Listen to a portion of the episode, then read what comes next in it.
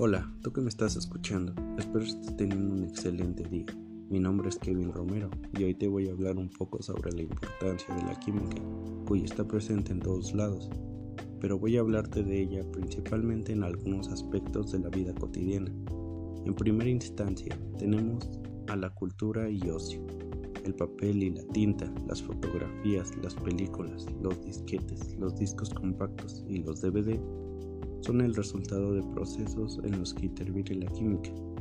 Las pinturas, los pigmentos, los adhesivos, los nuevos materiales como plásticos y aleaciones están presentes en el desarrollo de las, de las artes.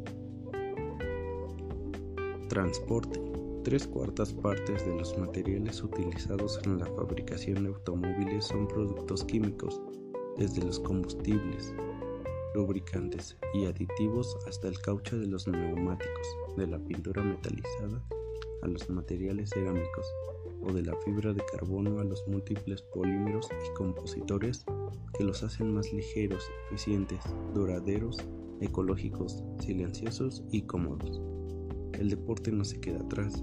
La evolución de los materiales con los que se fabrica el equipamiento permite a los deportistas obtener más rendimiento en su esfuerzo la ropa deportiva que mejora la transpiración, permite la circulación de aire y optimiza la temperatura corporal. Hablemos de nuestras prendas de vestir. Las fibras sintéticas permiten vestir a cada vez mayor número de personas sin necesidad de intensificar la población ganadera o agrícola en todo el mundo.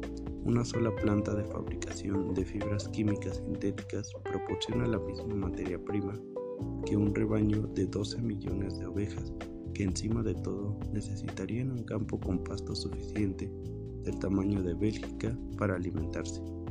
En cuanto a construcción, se emplean infinidad de productos químicos con fines variados. Acero, hormigón, yeso, vidrio, pinturas son algunos de ellos.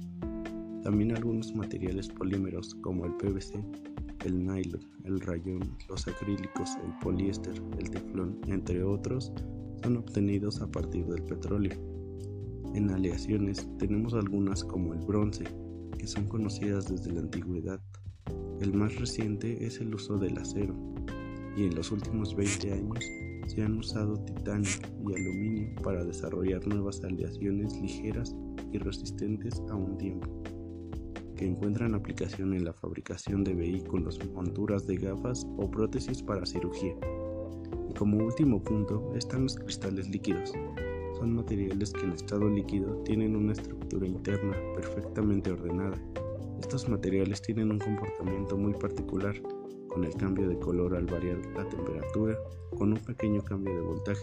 Por eso se usan para fabricar termómetros o pantallas flexibles y extraplanas como las LCD de los reproductores de música. Como puedes escuchar, la química está en todos lados, pero muchas veces, muchas veces la ignoramos por completo. Así que espero haberte dado una idea de cuán importante es en nuestro entorno.